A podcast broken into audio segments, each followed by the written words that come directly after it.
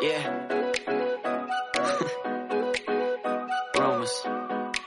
Yeah, we the word up on the street. They talk, talk, talk. Hi and welcome, guys！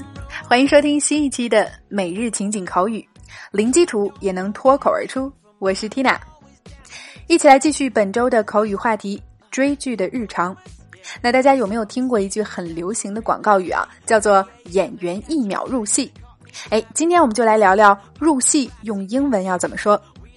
OK，老规矩，让我们先来听一遍今天的这组对话。 Vernaculars all up in the headlines, me and the wifey. But let them gossip, girl. Dialogue first time. I've kind of been in a funk after watching the season finale of Game of Thrones. I'm so depressed about Jon Snow. Come on, don't get too caught up in that show. It's just a story. Yeah. OK，对话过后，我们来看今天你可以即学即用、脱口而出的句子。Don't get too caught up in that show，别入戏太深。短语 get caught up in，get caught up in 表示陷入。那么陷入到一部电视剧当中，就是指入戏太深。这里的 show 是 TV show 的简称，表示电视剧。So one more time. Don't get too caught up in that show. Don't get too caught up in that show. 别入戏太深。OK，我们再来回顾一遍今天的脱口剧啊。Don't get too caught up in that show.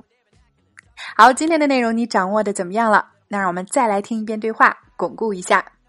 So now let's listen to the dialogue one more time. Got mad. Tonight it comes true. Dialogue second time. I've kind of been in a funk after watching the season finale of Game of Thrones. I'm so depressed about Jon Snow. Come on, don't get too caught up in that show.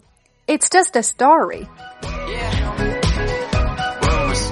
OK，那想要进一步深度学习和我们每天免费的推送内容一一对应的情景口语话题，零基础练发音的朋友，抓紧来走进今天的情景口语圈吧！ 我们的会员课程会涵盖更多的当日对话、句型解析、表达盘点、语法渗透以及发音连读技巧等等。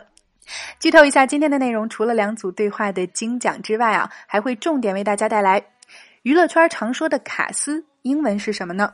另外，有关演技精湛、演艺生涯、跑龙套等等这些演艺圈热词表达盘点。另外，还有对话精品剧的慢速连读发音详解以及语音跟读测评。每天十分钟，零基础也能脱口而出。欢迎关注微信公众号“辣妈英语秀”，回复“圈子”两个字，一键点击试听一周的课程。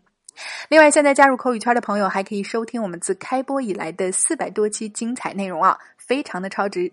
Tina 在圈子里等你来哦。好啦，以上就是我们今天的全部内容了。每日一译，等你翻译。今天带给大家尝试翻译的实用句子是：Let's not split hairs。OK，微信搜索关注“辣妈英语秀”，可以查看更多的地道口语内容，加入口语圈或者参与每日一译互动发声。那如果你学到了今天的脱口剧啊，也请在右下方点个好看给我哦，感谢大家的支持和鼓励了。All right, so that's all for today. This is your host Tina. See you next time.